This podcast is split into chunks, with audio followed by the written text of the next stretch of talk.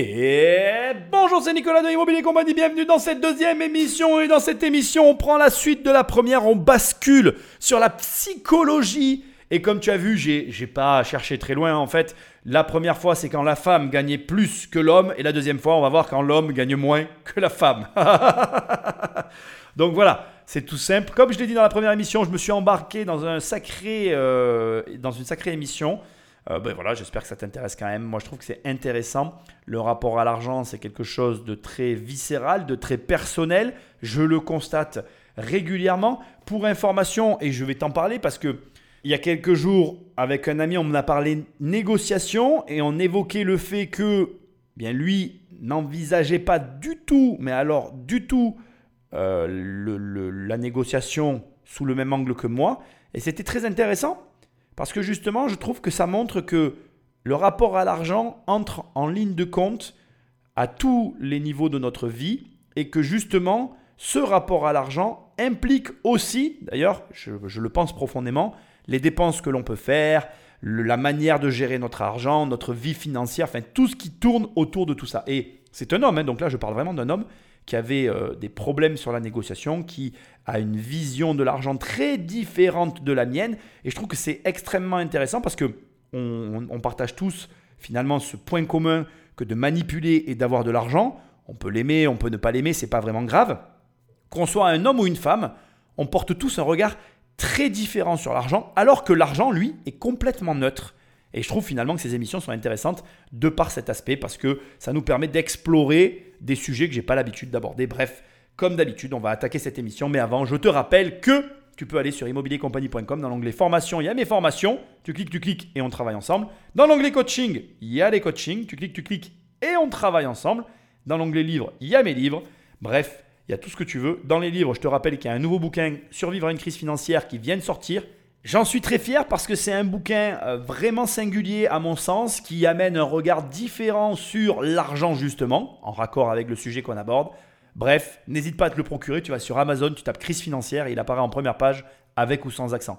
Dernier élément, je te le rappelle, si tu veux soutenir le podcast, laisse-moi un commentaire là où tu l'écoutes, des étoiles ou alors tu prends le téléphone d'un ami et tu l'abonnes sauvagement en lui disant tiens écoute ça c'est vraiment de la bonne cam et comme ça tu lui changeras à lui aussi son état d'esprit et puis tu sais que c'est ce qui aide à référencer ses émissions.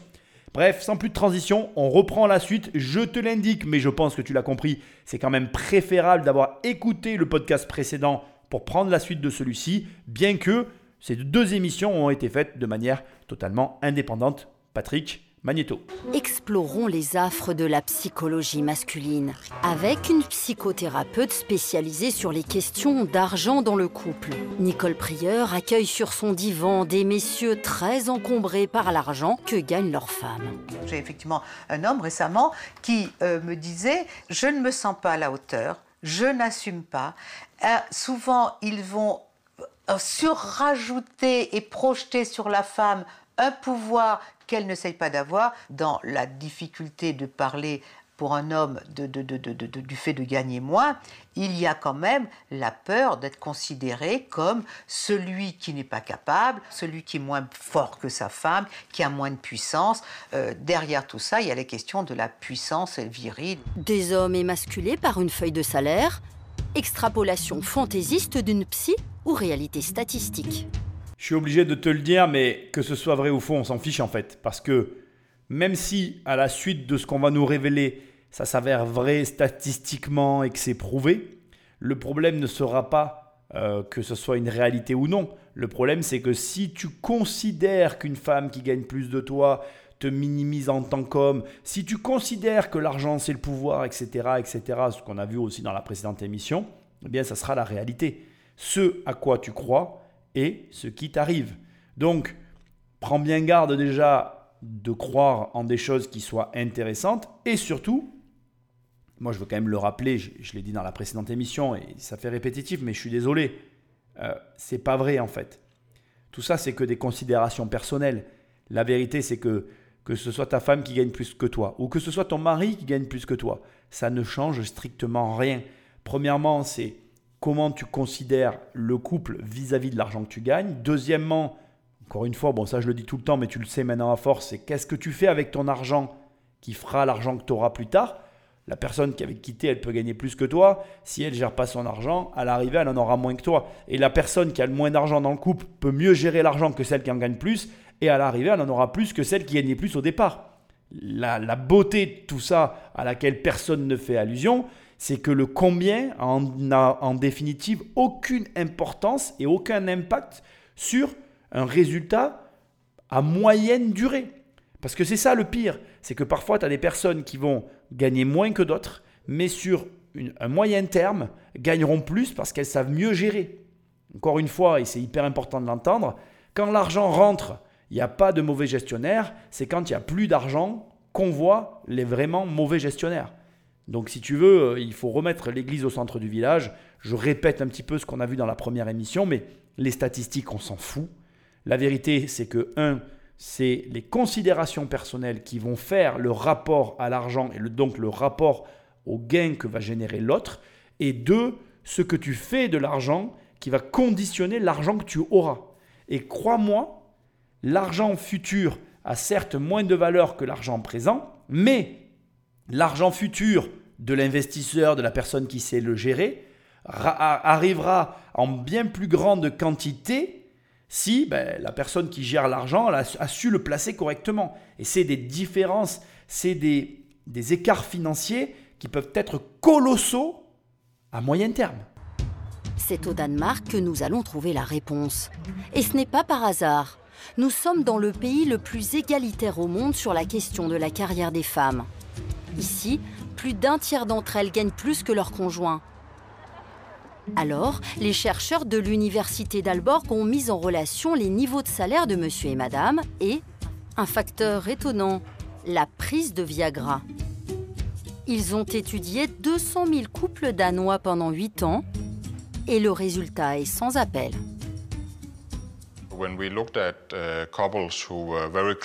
Nous avons comparé des couples à niveau de salaire équivalent et des couples dont le mari gagne un peu moins que sa femme, c'est-à-dire seulement de l'ordre de 1500 à 2000 euros par an.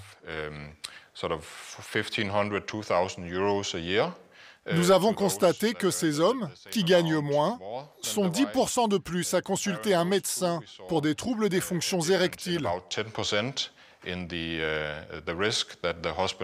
Si nous avions la possibilité de conduire la même étude dans d'autres pays, comme la France, où les conceptions hommes-femmes sont plus traditionnelles qu'au Danemark, nous constaterions certainement une différence encore plus importante. Dans l'inconscient collectif, l'homme reste le mâle, le chasseur-cueilleur qui doit nourrir sa famille et pas forcément s'en occuper.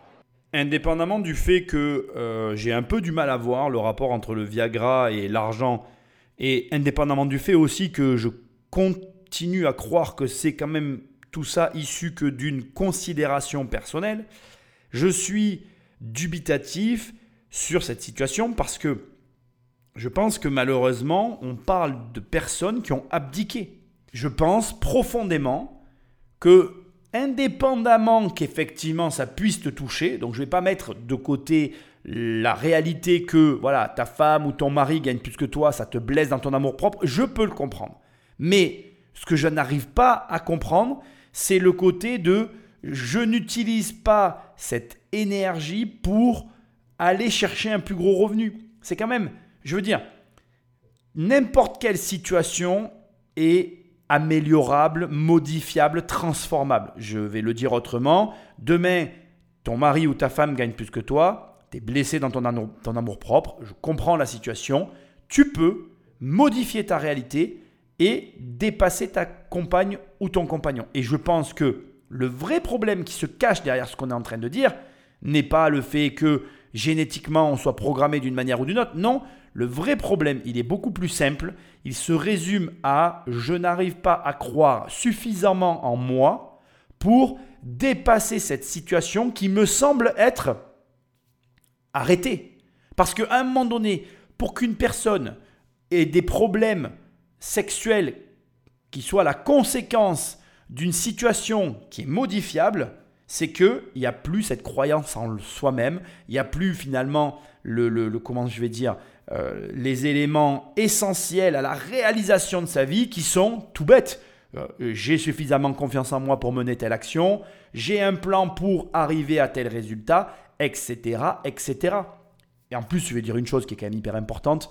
Euh, moi, quand j'ai commencé mon aventure immobilière, c'est pas pour le ramener à moi, mais c'est juste pour le préciser. Comme je l'ai raconté dans mon livre, comme je le raconte dans mes contenus, on avait des dettes. Je comprends très bien ce que peut être un sentiment de dépassement, un sentiment de d'être submergé d'une situation. C'est-à-dire que moi, il y a eu des années, hein, carrément des années, où j'étais pas du tout content de ce que je réalisais, que j'étais pas dans l'accomplissement, que je trouvais pas que ce que je faisais euh, avançait réellement. Et du coup, euh, cette déception que j'avais par rapport à ma situation et à la perception de la situation qui était la mienne ne m'empêchait pas de continuer à avancer parce que j'avais confiance dans mes actions. Et je pense que malheureusement, si les personnes qui ressentent ces sentiments ne mettent pas en place des actions concrètes pour obtenir ne serait-ce même que des petits résultats qui pourraient les conduire à ce gros résultat qu'ils convoitent, bien je peux arriver à comprendre qu'ils soient dépassés et qu'ils soient euh, heurtés dans leur sensibilité vis-à-vis -vis de leur situation présente, mais dans la mesure où ils ne font rien pour améliorer leur futur, bien pour moi c'est à partir de là que commence à naître ce, sentiment finalement d'impuissance.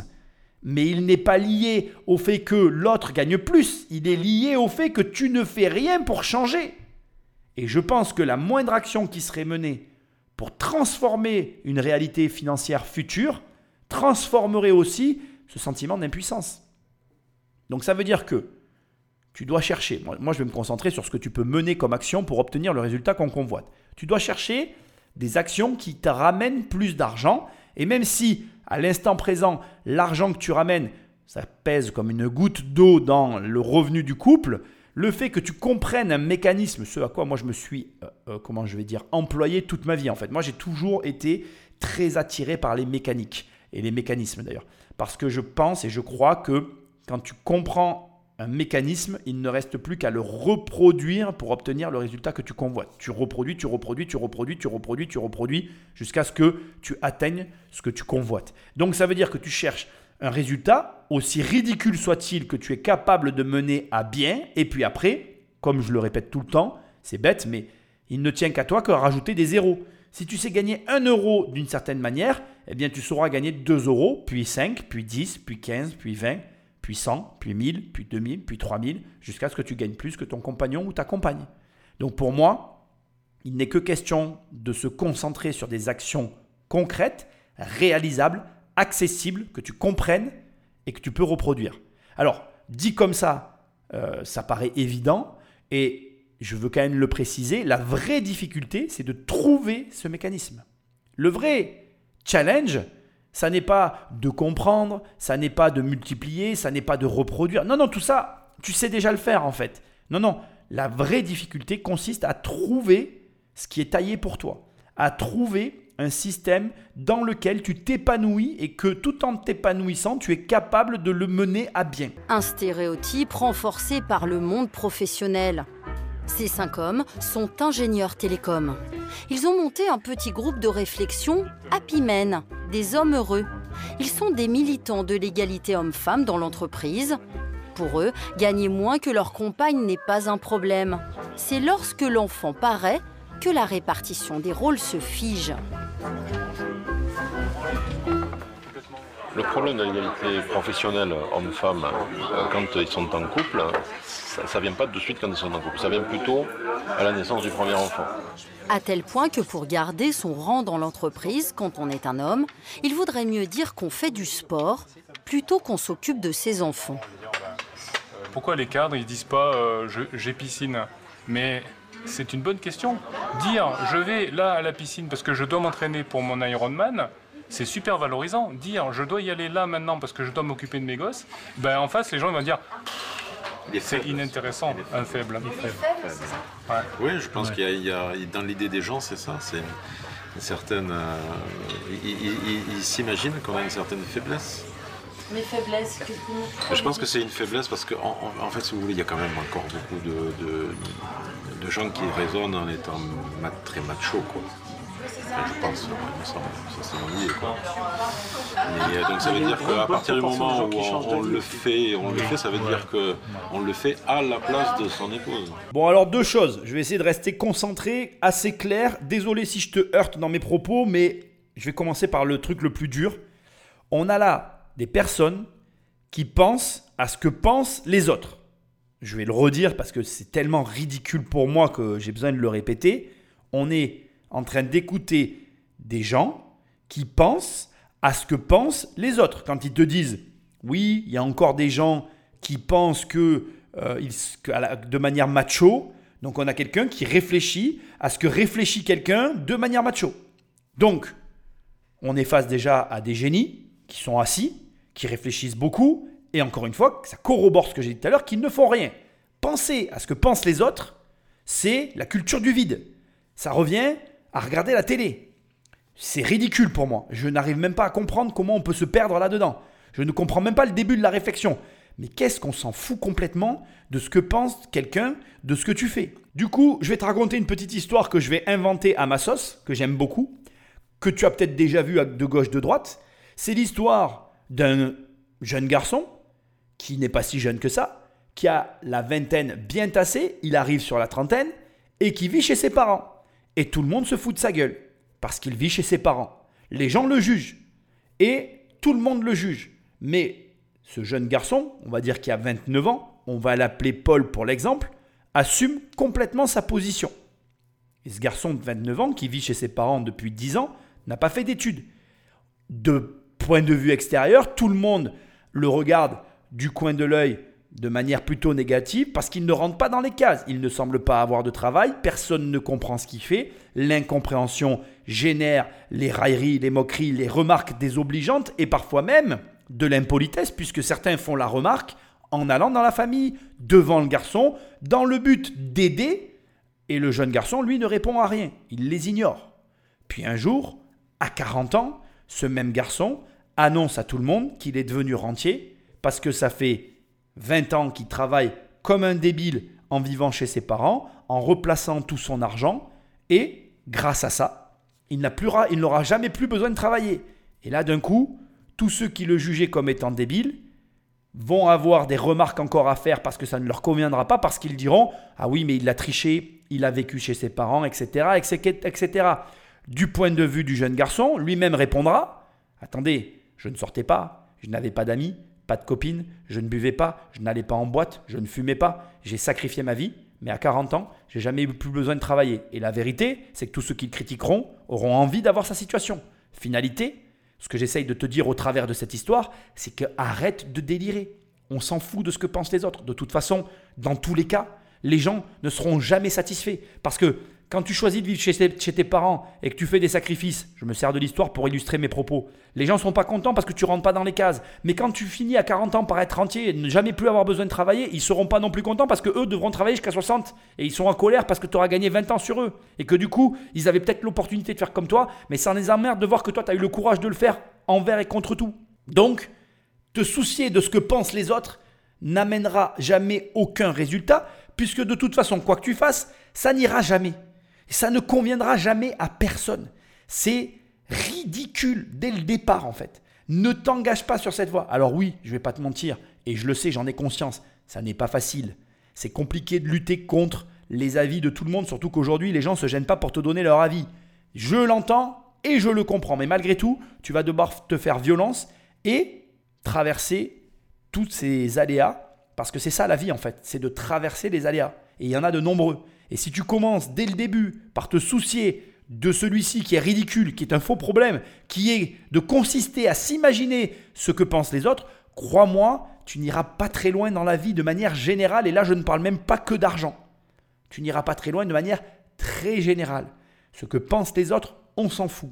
Et rapidement, deuxième point, parce que je ne l'ai pas abordé, il est au moins autant important que le reste, j'en ai ras le bol qu'on me parle de l'égalité au travail des hommes et des femmes en sous-entendant qu'il y a une inégalité et que les femmes sont moins payées, moi je le dis en toute transparence, si les femmes étaient moins bien payées que les hommes, les sociétés n'embaucheraient que des femmes. Et moi le premier, je n'embaucherais que des femmes, puisque ça serait une opportunité financière.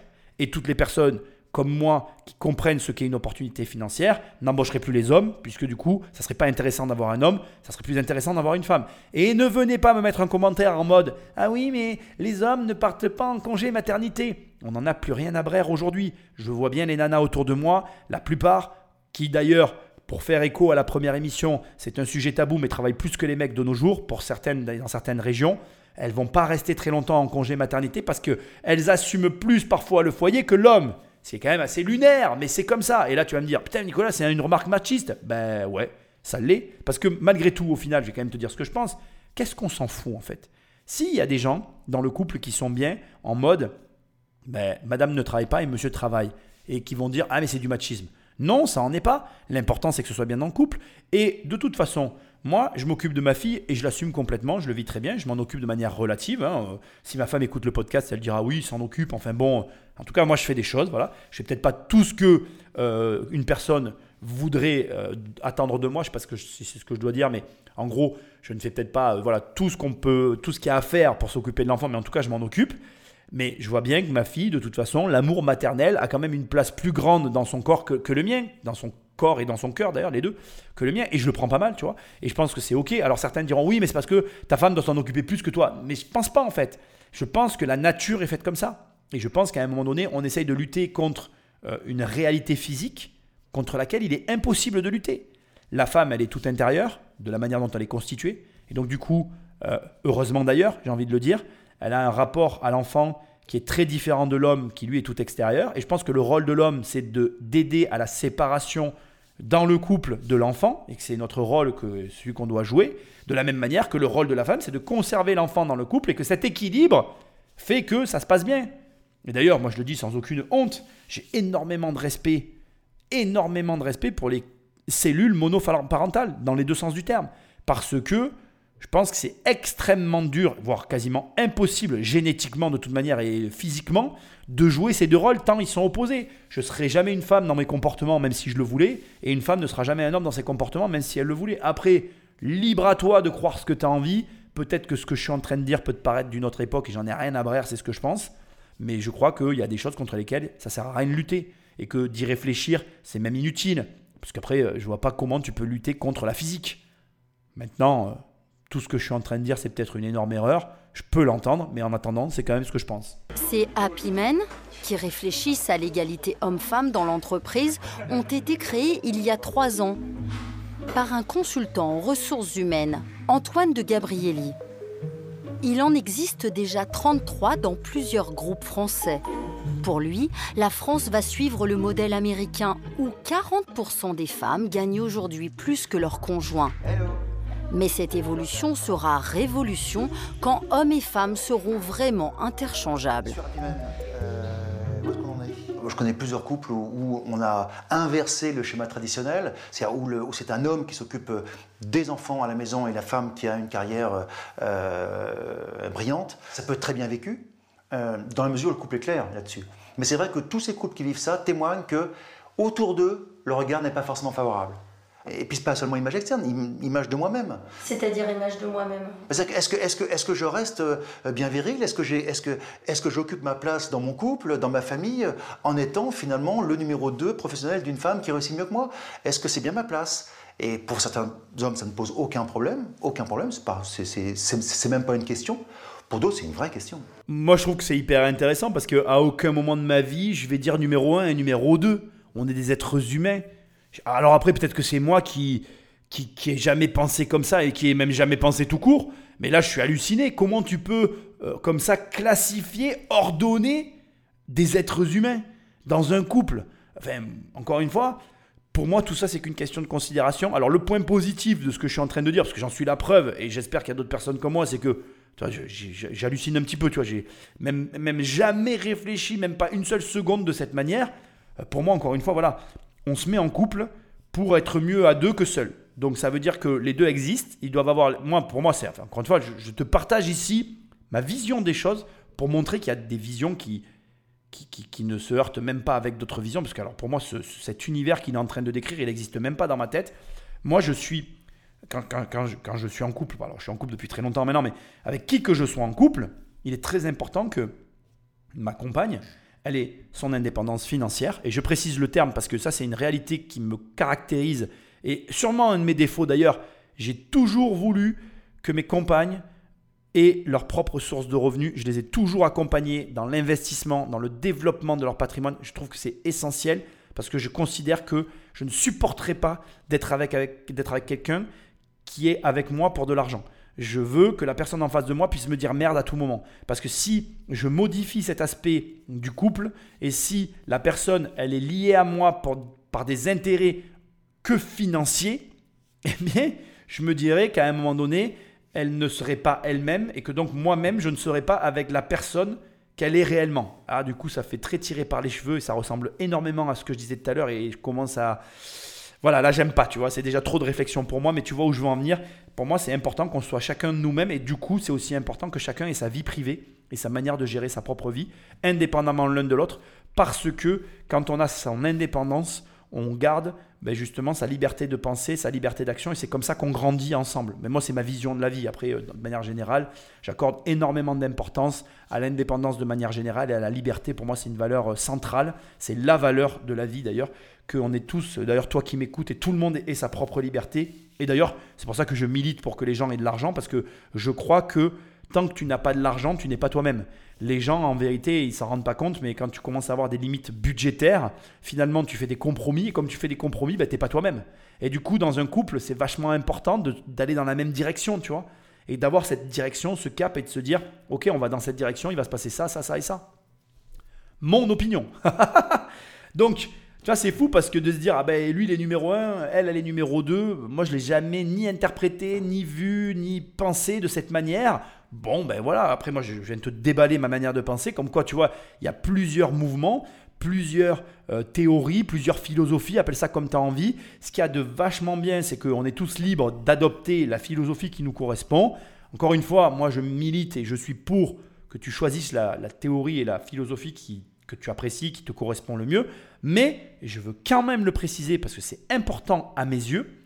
Je pense que dans tous les cas, tu dois t'intéresser aux finances pas qu'aux tiennes, mais aussi à celles de ta compagne, pour apporter une forme de liberté financière dans ton couple, de sorte que tes choix ne soient pas des choix qui soient décidés sous la contrainte. L'argent, et ça je, je, crois que je ne l'ai jamais dit, est une forme de, de contrainte qui s'impose à ceux qui en manquent. Et le grand malheur que je suis en train de percevoir dans cette émission en la faisant depuis, le premier, euh, depuis l'émission précédente jusqu'à celle-ci, c'est que je me rends compte que la plupart des gens ont abdiqué avant même d'avoir commencé. C'est-à-dire que de la même manière que, et j'ai l'impression que c'est français ça par contre, mais de la même manière que ils sont allés à l'école, ils ont obtenu un diplôme et pour eux les études c'est terminé, eh bien ils se disent que ils ont trouvé un travail, ils ont un salaire, et bien le, salaire il va s'en tenir à ça, ils feront rien d'autre pour gagner plus. C'est une hérésie que de d'aborder la vie de manière finie, de manière où tu te dis, ben voilà, j'ai obtenu ça et je n'aurai pas plus. C'est faux. D'abord, essaye toujours d'avoir plus, et ensuite évolue. Je pense que la, qualité première de l'être humain, c'est d'évoluer, et que si tu n'évolues pas, si tu ne travailles pas pour ben justement essayer de changer tes manières de penser, essayer de voir les choses différemment, et tu vois, moi ça me plaît d'écouter ça, parce que même si je suis pas d'accord, ça m'intrigue. Je me dis, tiens, il y a des gens qui se classifient entre eux, parce qu'il y en a un des deux qui a, un salaire supérieur à l'autre, et eh bien, donc il devient numéro un dans le couple. Ça tient qu'à ça. Putain, mais moi, demain, ma femme, si elle gagnait plus que moi, ben, je me dirais, OK, comment je fais pour gagner plus qu'elle? Et puis, je, mettrais en place des actions pour gagner plus qu'elle. Ça ne serait pas un problème, tu vois. Au contraire, ce serait un challenge. Donc, après, bon, chacun voit midi à sa porte. Euh, maintenant, c'est ma manière de voir les choses. Mais je trouve que c'est hyper intéressant de voir comment chacun pense et de voir ce que tu peux en tirer de positif. Moi, je crois que même quand tu es face à un mode de pensée qui ben, ne t'attire pas, que tu ne comprends pas, qui n'a pas de. Voilà, qui n'a pas de, de de sens pour toi, au demeurant, il peut y avoir dans ce mode de pensée quelque chose que tu, qui, t'intéresse et tu dis Ah ben tiens, ça c'est pas con, je vais l'adapter, l'intégrer et maintenant faire, faire avec dans ma vie parce que ça va m'amener tel élément de positif, ça va me faire évoluer de telle manière. Et en tout cas, moi je crois que tant qu'on évolue, eh bien on avance dans la vie et c'est ça qui nous permet à tous d'ailleurs ben, de nous sentir bien et, justement ben, de, nous épanouir. Et c'est là où tu vois, pour terminer sur le sujet du salaire, si l'autre gagne plus que toi, qu'est-ce que tu peux faire pour gagner plus? Ça t'oblige à évoluer, ça t'oblige du coup à, réfléchir et à repenser des modèles. et du coup, tu trouveras des nouvelles formes d'épanouissement grâce à ça. Donc moi, je vois que du positif dans tout ça. Maintenant, bon, bah, je découvre qu'il y en a qui voient ça d'un côté négatif. Bon, bah, c'est la vie. Hein. Maman au bureau, papa au landau. Ça pourrait être la devise d'Anthony, père de Jade, 9 mois. C'est sa compagne qui gagne le plus gros salaire, alors il n'a pas hésité à mettre entre parenthèses sa vie professionnelle le temps de trouver un mode de garde. J'ai pris six mois, je, vais, les vivre à fond. Mes journées sont rythmées par rapport à Jade. Mais euh, du coup, non, je, je me sens pas du tout. Euh, euh, ma fierté d'homme, en tout cas, n'est pas, pas remise en question. Anthony fait partie des 18 000 hommes qui, chaque année en France, s'arrêtent de travailler pour prendre un congé parental. Bonjour, madame. Des exceptions, car dans 96% des cas, ce sont encore les mères qui font une pause professionnelle. Ça et le bavoir. Dans son entourage, Anthony a dû tout supporter. La réaction de son père, une incompréhension totale, celle de sa mère, plus ouverte. J'ai trouvé que c'était une très bonne idée parce que. euh, mais j'avais peur qu'il s'ennuie. Mais apparemment, bon. euh, tu t'ennuies ou pas? Bah, j'ai pas trop le temps de m'ennuyer, moi. hein. Voilà. J'ai euh, pas trop le temps, moi. hein. Mais moi, je trouve que pour la petite, c'est super. quoi. Certains de mes amis qui euh, bah, qui comprennent pas trop le choix euh, que je me suis arrêté à six mois euh, pour prendre un congé parental. Euh, parce que euh, c'est peut-être pas dans, dans leur nature de s'occuper d'un bébé. euh. Après, euh, moi, je sais que je me sens bien comme ça. Je... Puis je me suis rendu compte que bah, du coup, voilà, je, je crée beaucoup de liens avec ma fille. Anthony a 34 ans. Il est guichetier à la poste. Et il s'est découvert sur le tard une vocation de père au foyer. Allez, on va aller plier les linges. Hop Anthony a une première fille d'une autre union. À l'époque, il cumulait deux emplois, sa compagne ayant arrêté de travailler. Il collait au rôle traditionnel du père de famille. Je pense pas euh, à 24-25 ans que j'aurais été prêt à, à prendre un congé parental. Pourquoi? J'étais jeune dans ma tête et du coup je pense pas euh, euh, que ça m'aurait euh, traversé l'esprit de rester euh, comme ça à la maison. euh. ça m'aurait traversé l'esprit de me dire oui, euh, le regard des gens et euh, voilà, oui c'est sûrement ça. ouais. Ce qui a changé les choses, c'est sa rencontre avec Laetitia il y a trois ans. Ça va, ça s'est bien passé ta journée? Directrice des ressources humaines, elle gagne trois fois son salaire. Au début de leur relation, Laetitia sentait bien que son homme était mal à l'aise avec ça. Le couple en a beaucoup parlé et les choses sont devenues plus fluides. Je pense que Anthony a fait un travail pour euh, sortir un peu de ce cliché-là où fallait qu'il assume, fallait qu'il soit un peu l'homme. Et moi, j'ai fait un travail pour le mettre à l'aise par rapport à ça et de lui dire, mais on s'en, enfin, on s'en fout euh, de qui paye, euh, c'est toi, c'est moi. Au final, euh, enfin, au final, c'est notre argent, donc. euh, Euh, c'est pas parce qu'elle gagne euh, plus que moi que euh, bah, euh, qu'elle a plus de droits sur moi ou, ou non. euh. Euh, je pense qu'une femme, elle n'est pas dans cette recherche-là, forcément, de, de pouvoir parce qu'elle ramène plus à la maison, alors que l'homme, en termes de virilité, etc., il- l'économique et la virilité, c'est plus lié que chez une... Enfin, je pense chez une femme, en tout cas chez moi. Est-ce que ça signifie pour autant qu'un homme qui gagne moins a moins de virilité ou se sent comme tel?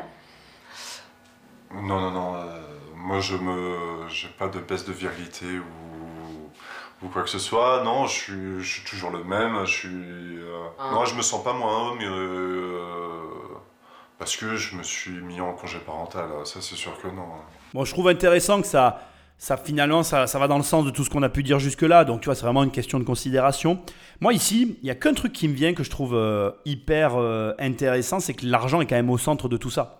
Et que finalement, euh, là, ce qui n'est pas dit, c'est que peu importe la structure familiale, le vrai fond du problème, c'est plutôt le niveau de revenu. La vérité derrière tout ce dont on est en train d'aborder dans ces émissions et qui est vraiment une vérité intéressante, c'est dans le cadre de toutes les histoires qu'on vient de voir où la personne qui gagne le plus viendrait à perdre ses revenus et baisserait en niveau de salaire, est-ce que les choses se passeraient aussi bien? En définitive, je ne sais pas si ce sujet va être abordé dans l'émission, mais je veux qu'on l'aborde à ce stade. Le vrai problème que moi je perçois et qui ne sera pas abordé parce que le problème de l'intelligence financière c'est qu'il n'est pas développé, c'est qu'on n'est que sur des revenus précaires. Et c'est pas beau, mais c'est la vérité.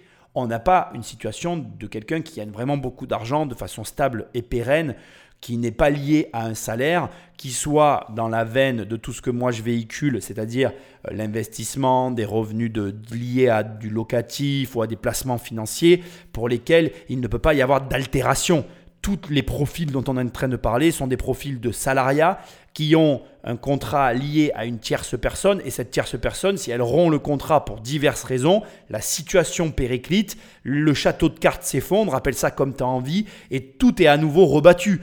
Et celui qui a finalement, et c'est là où c'est aussi très intéressant, le plus bas salaire des deux, se retrouve à être le plus employable des deux parce que souvent les gros salaires, et ça on, oublie, on oublie de le dire, sont ceux qui sont le moins réemployables derrière. Très souvent, quand j'arrive à un certain niveau euh, de salariat, parce que, bon ben voilà, ta carrière, ta vie, et c'est très bien, je ne le juge pas. S'il y a un accident de parcours imprévu, licenciement, euh, fermeture de l'entreprise, bon, tu vois le tableau, eh bien, ce sont ceux-là qui sont le moins réemployables. Et c'est souvent les plus bas revenus qui sont le plus réemployables parce que cher à canon, parce que interchangeable. Je suis désolé, hein, mes propos sont virulents et violents. Mais je m'en excuse, moi je ne suis pas là pour plaire, je dis la vérité. Et c'est là que c'est intéressant. C'est qu'il y a deux choses qui ressortent de tout ça. C'est qu'encore une fois, ça n'est pas l'argent le sujet. On le voit bien dans ce que je suis en train de dire. Parce que cet état de fait qui est elle gagne plus aujourd'hui. Donc tu peux t'arrêter, on s'en fout de ce que pensent les autres. Oui, mais ma cocotte, t'es pas réemployable. C'est très bien. Aujourd'hui, tu as 3000 ou 4000 balles de salaire, mais demain, tu es licencié, tu ne retrouveras pas le même poste. Tu vas devoir peut-être accepter du coup une baisse de revenus, et du coup, monsieur, pour garder le même train de vie, va devoir retravailler de toute façon, parce que ce qui n'est jamais dit avec l'argent et qui est très vrai, et d'ailleurs, je vais en profiter pour te donner un conseil, c'est que plus tu gagnes d'argent, plus je t'invite à faire très attention à ton niveau de vie parce que moi je l'ai vécu et c'est pour ça aussi que je vis comme je vis et c'est peut-être mon défaut d'ailleurs, mais je l'ai vécu au travers de mes parents. Moi mes parents m'ont fait vivre un changement de niveau de vie, c'est un choc d'une violence inimaginable, inimaginable, j'y pense encore. Il y a des moments où je me réveille et je me dis putain, on avait une marina, on y allait quand on voulait, c'était un délire, il y avait un bateau devant, on, on le prenait quand on voulait, il était à nous, on l'a plus ça a disparu. Ce que j'essaye de te dire, c'est que tu peux gagner plus, du coup tu vas ajuster tes dépenses à ce revenu, mais si ça périclite pour diverses raisons que j'ai évoquées il y a un instant, tu vas vraiment mal le vivre. Les couples dans ces situations-là, avant de dire à l'un des deux arrête de travailler, c'est bon, ils devraient dire avant que tu arrêtes de travailler, on va quand même, comme tu as un petit revenu, générer de, de, l'investissement, générer un placement qui générera, enfin pardon, c'est plutôt faire un placement qui va générer un intérêt qui va compenser la perte de ton salaire. On va prendre l'exemple qu'on est en train d'écouter. Elle gagne 3000, il gagnait on va dire 1000 ou 1005. Avec un placement financier, tu peux rapidement, ou en tout cas facilement, en tout cas avec l'immobilier, parce que je parlais de mon domaine, générer 500 euros par mois de rente locative dans ta poche crédit payé avant impôt sur le revenu, donc il te reste moins, mais tu m'as compris, en faisant un bon investissement locatif.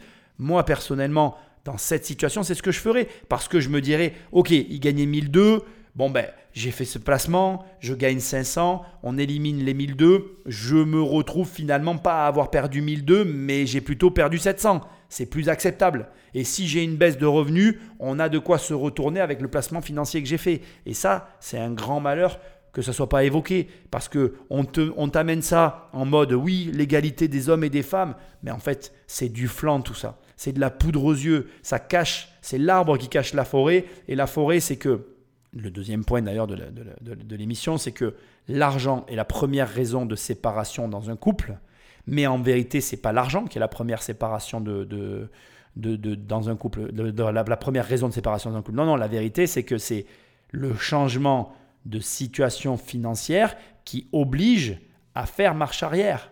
Et c'est là que ça pète. D'ailleurs, quand tu, regardes, et ça va corroborer le fait que ce soit pas vrai, quand tu regardes réellement comment ça se passe, ça se passe comment?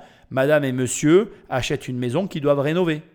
Et finalement, ben, ça se passe mal la rénovation parce que des ententes et on se sépare.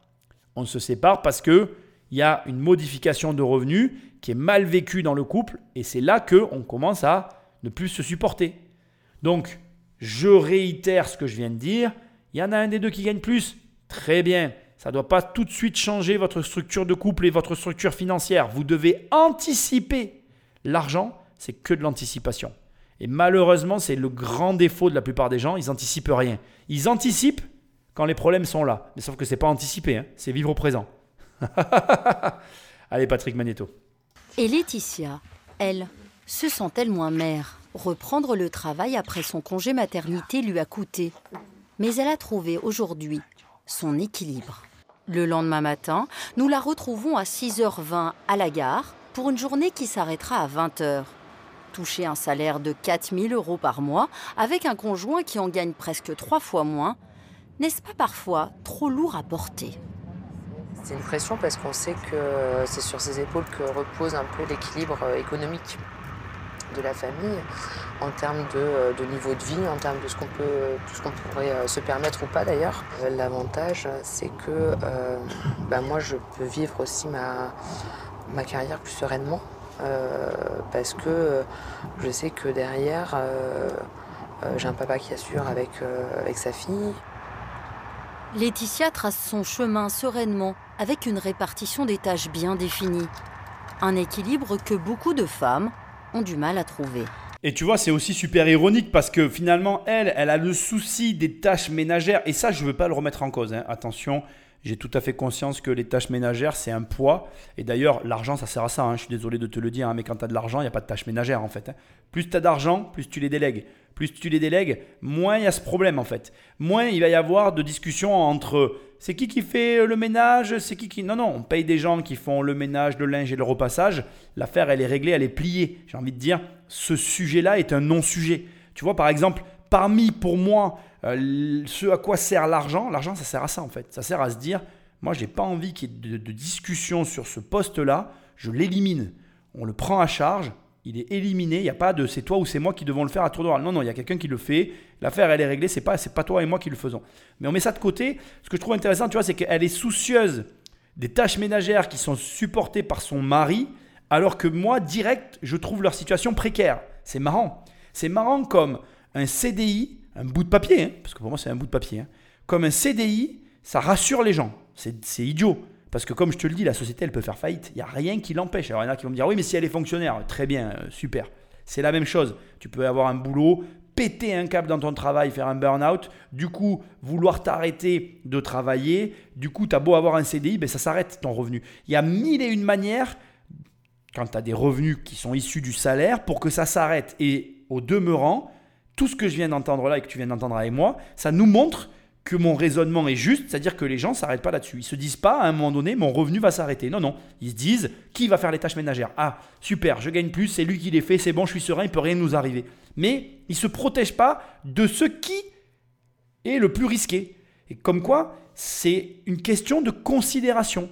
Moi qui l'ai vécu, et c'est peut-être mon histoire qui m'a vachement, euh, comment je vais dire, concentré sur ce point-là, j'ai vu des revenus importants, ceux de mes parents, s'effondrer littéralement et détruire tout sur leur passage, parce que l'effondrement du revenu de mes parents et a impliqué la, faillite de mes parents, qui a impliqué la perte euh, de tous les actifs que possédaient mes parents, qui a impliqué le divorce de mes parents, qui a impliqué toute l'histoire que j'ai vécue, bref, tu as tout dans le livre Devenir riche sans argent, mais ça montre que parce que juste un revenu s'effondre, tout s'effondre. Et là, c'est la même situation. Donc moi, je ne veux pas être un oiseau de mauvais augure, mais ton vrai travail n'est pas d'obtenir le plus gros salaire que tu veux ou que tu rêves ou que je ne sais quoi ou que tu peux avoir par rapport à ton diplôme. Non, ton vrai travail, dès que tu as un revenu, même le début d'un revenu, c'est de sécuriser tes revenus en investissant. Et c'est ce que je fais au travers de mes contenus en essayant de t'apprendre à investir d'abord. Investir d'abord, dépenser ensuite. Tu n'as pas le droit de te faire plaisir tant que tu n'as pas investi. Moi, c'est comme ça que j'ai vécu ma vie pendant très longtemps. Je me fais de plus en plus plaisir parce que j'ai bien investi et maintenant je suis assez content de là où on en est et ça commence à rouler.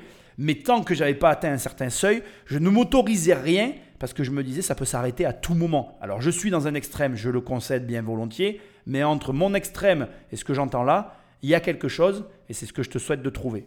Même quand elles mènent leur carrière tambour battant, les femmes gèrent bien souvent tout le reste. Après un sévère burn-out, Véronique Julienne se reconstruit grâce au sport. Il y a 10 ans, j'en faisais absolument pas. Je prenais absolument pas de temps pour moi. Et pour cause, elle était sans cesse sous pression.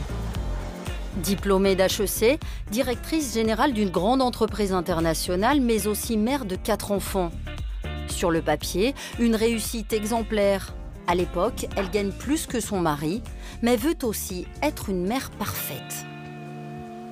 La culpabilité que j'avais, c'était euh, le, week-end de ne pas avoir l'énergie de, faire plein de choses avec eux, euh, de les sortir. Euh, alors, je les sortais évidemment, mais plutôt dans la forêt ou se promener. Mais je me disais, ah, je, pourrais les emmener visiter des choses, des musées, des expos, des châteaux. Euh, j'avais cette espèce de mythe de la maman qui, en plus de les élever, etc., les cultive. Et j'avais pas l'énergie. Donc euh, je me sentais coupable de ça, je me sentais coupable de ne pas jouer avec eux le soir quand je rentrais parce que j'étais crevée, donc j'étais plus... Cela dit, quoi Vous vouliez être une, une superwoman, une super maman Oui, oui, oui, oui. Alors je pense que j'ai été élevée comme ça, ensuite que c'est mon tempérament.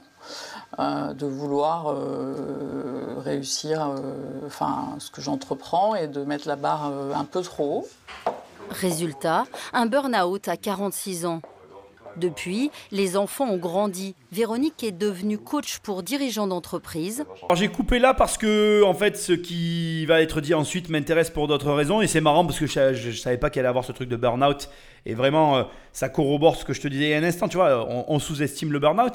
Et ce qui est aussi très intéressant, c'est que vraiment, ça va finir d'appuyer ce que je dis depuis la première émission et jusqu'à celle-là. C'est un problème de considération personnelle. La propre pression que tu t'infliges, la propre exigence et les propres attentes que tu poses à toi-même sur ce que tu fais. le fait que beaucoup trop de gens veulent faire beaucoup trop de choses, beaucoup trop bien, ça les fout dans un état, mais voilà, de ils s'autodétruisent quoi en fait. Et ne fais pas ça. Ne cherche pas à vouloir tout faire. Ça ne sert à rien.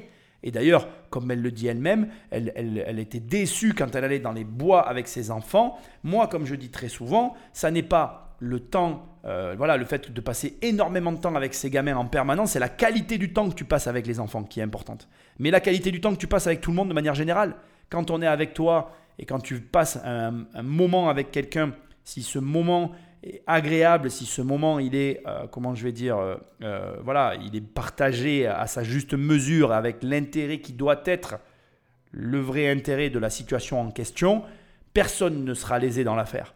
Le fait est que, et je pense que c'est le cas de beaucoup de personnes, beaucoup trop de gens se mettent beaucoup trop de pression sur des situations où il n'y a pas lieu d'en avoir.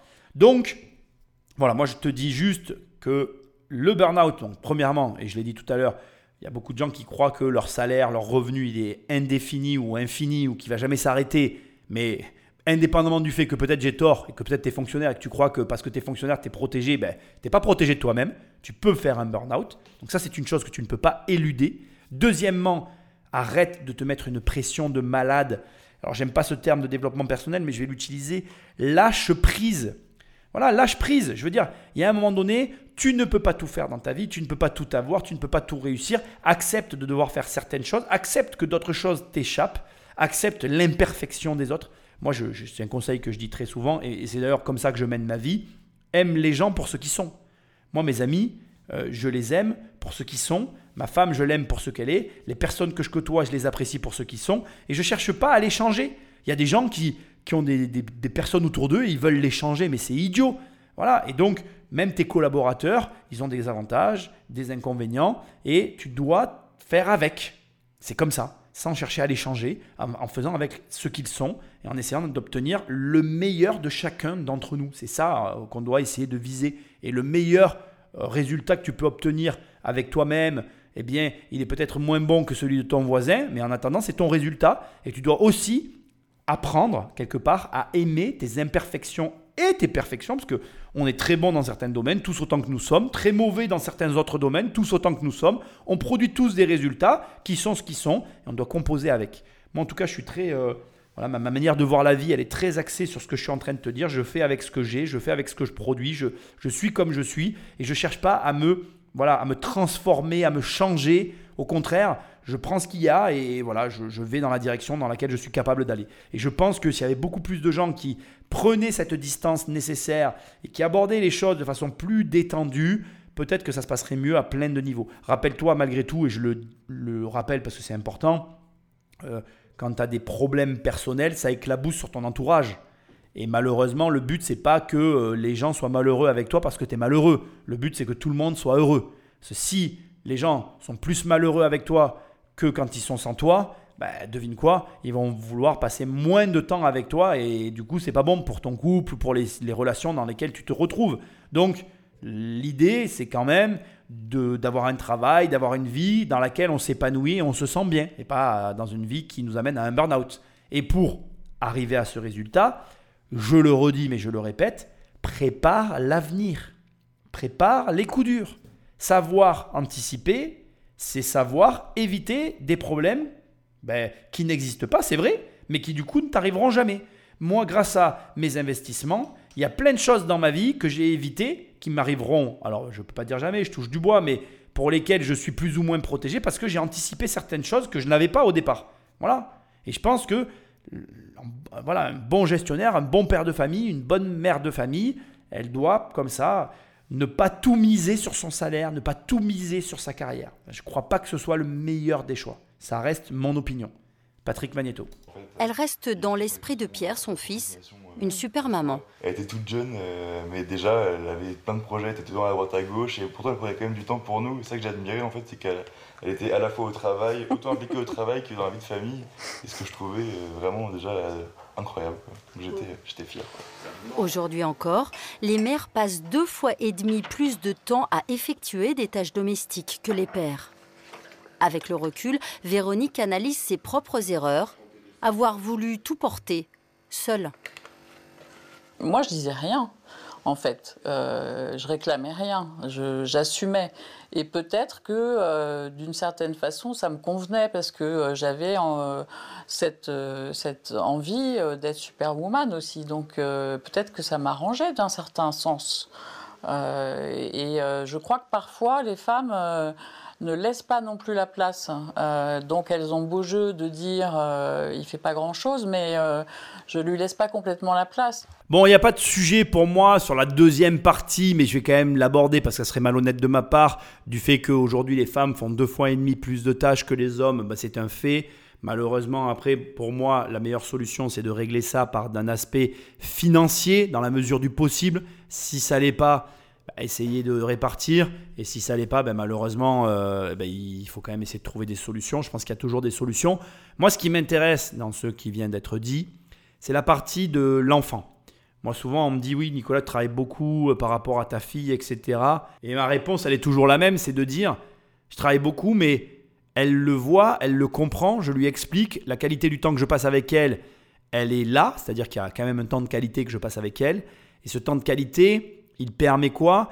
Il permet qu'il y ait une compensation pour la masse de travail abattue de l'autre côté. Et le point qui est hyper intéressant dans ce qui vient d'être dit, c'est que tu vois un garçon qui a vu sa mère travailler à outrance et il dit Je suis super fier d'elle. Il le comprenait. N'oubliez pas que les enfants, ils n'ont pas la capacité parfois d'analyse aussi évoluée par rapport à leur jeune âge que des adultes, mais ils ressentent les choses. Et le ressenti, et aussi juste que l'analyse psychologique que l'on peut mener sur un sujet. Et c'est là que ça devient intéressant, c'est que moi j'ai eu cette éducation d'un père qui travaillait énormément, donc j'ai eu cette valeur travail au travers de ce que je percevais et que je n'analysais peut-être pas parfaitement. Et aujourd'hui, ça me sert parce que j'ai cette même valeur travail que j'utilise et je pense que malgré tout, dans ce schéma du père qui travaille énormément et de la mère euh, qui travaille qui est à la maison ou l'inverse d'ailleurs du père qui est à la maison et de la mère qui travaille énormément, bref, dans ce schéma de il y en a un qui travaille beaucoup et c'est perceptible par l'enfant. Je pense qu'il y a un point extrêmement positif qui est celui que l'on est en train d'aborder ici, à savoir que, un, les gamins le perçoivent et du coup l'interprètent et l'analysent à leur juste mesure, on est bien d'accord, mais tu comprends ce que je veux dire. Et deux, surtout, ça véhicule une valeur travail qui est utile dans la vie d'adulte de n'importe qui. Donc, pour moi, il n'y a pas que du négatif derrière tout ça, peu importe lequel des deux travaille, tant que il y a du temps de qualité qui est alloué avec les enfants et que les enfants comprennent, et c'est sûrement ce point-là le plus important, la situation globale et la raison pour laquelle celui qui travaille beaucoup est celui qui travaille beaucoup. Donc euh, les conséquences financières qu'il y a derrière et euh, tout ce qui va avec. Mais les jeunes hommes sont aujourd'hui face à une génération de femmes qui osent, qui prennent la parole, qui demande. Dans une tour du quartier de la Défense, Emmanuel Duez est attendu. Égérie de la génération Y, elle donne une conférence sur ces trentenaires hyperconnectés. Face à elle, des jeunes consultants d'un grand cabinet d'audit. Elle a mené une étude dans 70 pays intitulée Dans les yeux des hommes. Elle a demandé à 3000 trentenaires de définir leur vision de la femme.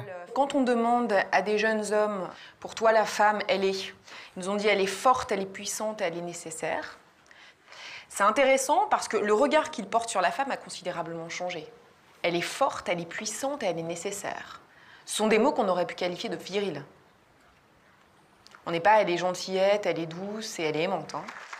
Fini le temps des preux chevaliers, les hommes nouvelle génération ont accepté de rendre les armes.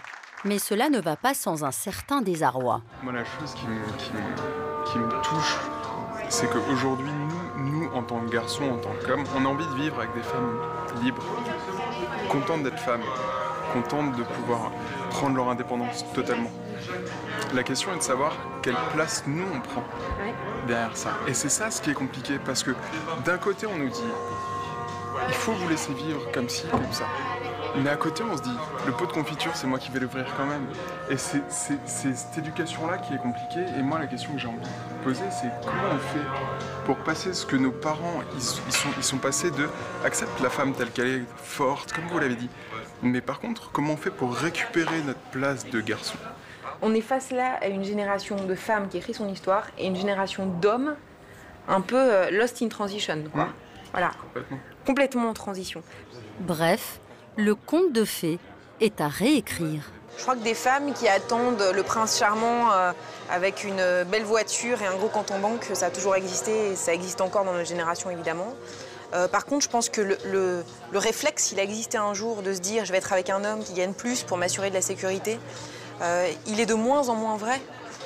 pour une raison très simple en fait, on est face à une génération qui est éduquée, de femmes qui est plus éduquée que la génération de garçons quand on est éduqué, c'est la, clé de la liberté. C'est la clé pour monter des boîtes, c'est la clé euh, de trajectoire professionnelle, c'est la clé d'ambition. Et, euh, et je pense que ça change le rapport à l'autre et ça change le rapport à l'homme. Demain, Cendrillon n'aura plus besoin du prince charmant pour faire fortune. Elle montera une boîte avec ses copines. Et les hommes devront trouver leur place auprès de ces nouvelles conquérantes. Je te promets que c'est pas mon esprit de contestation, mais je suis pas du tout d'accord. je suis pas du tout d'accord. C'est c'est, ça revient au début de celle-là d'émission où je pense qu'on réfléchit beaucoup trop et qu'on réfléchit à comment réfléchissent les autres. Je pense que l'homme et la femme, on peut faire ce qu'on a envie de manière physique. Hein. je parle vraiment du physique, on n'est pas fait pareil. Je pense que l'homme euh, change la femme sur certains aspects et que la femme change l'homme sous, sous d'autres aspects et vice-versa. Je pense que la clé, c'est euh, les deux qui arrivent à s'élever et pas l'un qui cherche à dominer l'autre pense aussi que ce que dit la jeune fille en mode euh, j'ai les réponses, bon ça ça me gêne un peu, mais c'est vrai. C'est-à-dire que l'éducation aujourd'hui elle transforme beaucoup de choses, mais à tous les niveaux. Malheureusement, euh, c'est une, hérésie que de croire qu'un homme qui gagne beaucoup d'argent euh, va apporter de la sécurité, mais de la même manière qu'une femme qui gagne beaucoup d'argent n'amènera pas de la sécurité. La sécurité financière, elle n'a rien à voir avec le volume de l'argent gagné. Je me tue à le répéter, mais ça a du mal à rentrer. Encore une fois, un gros salaire, ça peut se perdre à tout moment. Euh, de gros revenus d'argent bien placés, ça c'est plus compliqué à entamer, mais on est bien d'accord, c'est pas le cas de, tout le monde, mais tu m'as compris et tu vois là où je veux en venir. Ce qui me dérange, c'est qu'on occulte aujourd'hui l'aspect complémentarité qui est l'aspect principal. Et il y a aussi un autre élément qui me dérange toujours dans cette discussion-là, qui est que il n'y a pas eu de rôle prédéfini où c'est pas les hommes qui ont dit aux femmes oui vous êtes aimantes ou je ne sais quoi. Non, c'est qu'on le voit dans le regard des enfants. Et d'ailleurs, je vais dire que j'aurais voulu couper avant, mais j'ai voulu laisser le passage au complet pour pas le couper. Parce qu'à un moment donné, j'avais envie de dire à cette jeune fille qui parle, mais à quel prix? En fait, aujourd'hui, euh, ok, très bien, euh, la, femme, elle prend une place euh, qui se veut un petit peu être l'égale de l'homme, mais à quel prix? C'est ça? Qu'il faut se poser comme question. Détruire la cellule familiale euh, de nos parents arrière, très bien. Moi, je ne suis pas pour, pas contre. D'ailleurs, je n'ai pas d'avis, comme je l'ai dit sur le sujet. C'est vraiment ce que je pense. Moi, je pense que, et je souhaite que, en tout cas, je parle pour moi, hein, mais que ma femme, ait sa liberté. C'est ce que je trouve le plus normal et j'ai pas de problème avec ça. Mais malgré tout, euh, comme je l'ai dit aussi dans cette émission, je vois bien que, je vais prendre ce que je connais, donc ma fille, elle reste plus attirée par sa mère que par moi, par des aspects que on n'offre pas la même chose à notre enfant. Et c'est logique en tant qu'homme et en tant que femme. Et pour voir autour de moi des cellules monoparentales, des cellules parentales complètes et vice-versa, je vois très clairement, malgré tout, on peut dire ce qu'on veut, quand les deux parents restent ensemble, les enfants sont plus heureux, c'est tout, c'est comme ça. Après, je ne suis pas en train d'accuser les parents qui divorcent. Il vaut aussi mieux se séparer de son conjoint si on est malheureux avec l'autre que rester avec pour ses enfants. C'est pas non plus ce que je sous-entends. Ce que j'essaye simplement ici de dire, difficilement, mais qui est pour moi quand même l'essence du couple, c'est que l'équilibre idéal, si, si ce n'est pas peut-être le bon terme, mais un, équilibre qui, se passe bien dans une vie, c'est quand l'homme et la femme sont ensemble, se complètent et s'entendent. Et je sais bien qu'on veut tous la même chose, mais c'est malgré tout comme ça que ça fonctionne le mieux. Moi, ma femme, à des moments, elle m'amène euh, voilà, le calme et elle me fait des remarques qui sont nécessaires parce que je ne me vois pas et que ben, ça me fait du bien de les entendre parce qu'elle a, ben, voilà, heureusement qu'elle est là d'ailleurs pour me le dire. Et à des moments, je pense que moi aussi, je lui dis des trucs dont elle a besoin d'entendre parce que elle aussi, sur certains autres points, ben, on est excessif chacun dans des points différents, mais chacun sur ces points-là, on contrôle l'autre parce que l'on est différent. Et je pense que le couple, c'est ça, c'est ça se fait à deux, ça se fait pas seul. Je sais bien que c'est plus difficile aujourd'hui euh, d'être en couple qu'avant pour plein de raisons. Mais du coup, moi, je ne peux pas m'empêcher de me dire que euh, parmi les raisons qui peuvent s'imposer à nous aujourd'hui, raison pour lesquelles d'ailleurs je pense qu'il y a des difficultés à être en couple, c'est celle qu'on est en train d'évoquer ici, c'est-à-dire l'émancipation de la femme qui entraîne avec elle énormément de perturbations chez beaucoup d'hommes parce qu'ils ne retrouvent pas leur place et c'est très dommage. Moi je pense que euh, si chacun conservait sa place dans le respect de l'autre tout en prenant sa part de liberté, je ne vois pas où, serait le problème. Alors peut-être que moi après je vis dans une utopie, j'en sais rien. Mais en tout cas, je trouve qu'il y a matière à discuter euh, intelligemment de ça avec son conjoint et à avancer sur ce sujet-là, tout en gardant à l'idée que l'argent n'est pas la solution et que, malheureusement aussi, hein, le niveau de revenu ne fait pas la sécurité financière. Ne faites pas, et c'est comme ça que je vais conclure ces deux émissions et surtout celle-ci, la sécurité financière, ça n'est pas lié au niveau de revenu de l'un des deux, ça n'est pas lié au fait que euh, tu gagnes plus de 3000 euros par mois, c'est lié à la manière dont tu places ton argent. Et ça me rassure, enfin ça me rassure pas, c'est pas le bon terme, ça me conforte dans l'idée qu'il y a un énorme euh, manque d'éducation financière dans ce pays et de manière générale.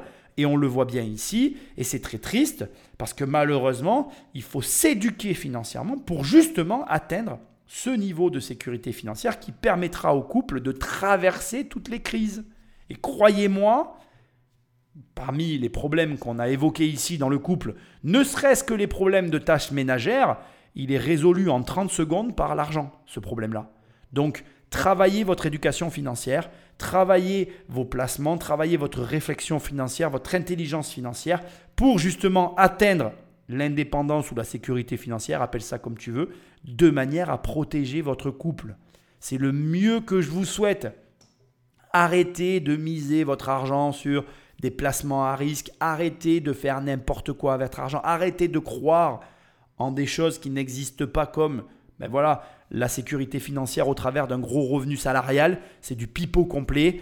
Travaillez vos réflexions et votre investissement, travaillez euh, voilà, la manière dont vous gérez votre argent dans le couple et vous vous mettrez à l'abri et vous éliminerez la plupart de vos problèmes. Bon voilà, j'espère que vous avez aimé cette émission qui est une parenthèse en attendant le gros podcast qui arrivera très prochainement sur la chaîne. Laisse-moi un message et un commentaire là où tu écoutes cette émission. Va sur Immobilier Compagnie si tu veux qu'on travaille ensemble. Tu as l'onglet formation, l'onglet coaching ou, les livres que tu retrouves à la FNAC, Cultura, Amazon. Tu tapes riche ou tu tapes crise financière avec ou sans accent et les deux bouquins apparaissent en première page. Je te remercie d'avoir écouté ce podcast. J'espère que tu es heureux en couple et je te dis à très bientôt dans une prochaine émission. Salut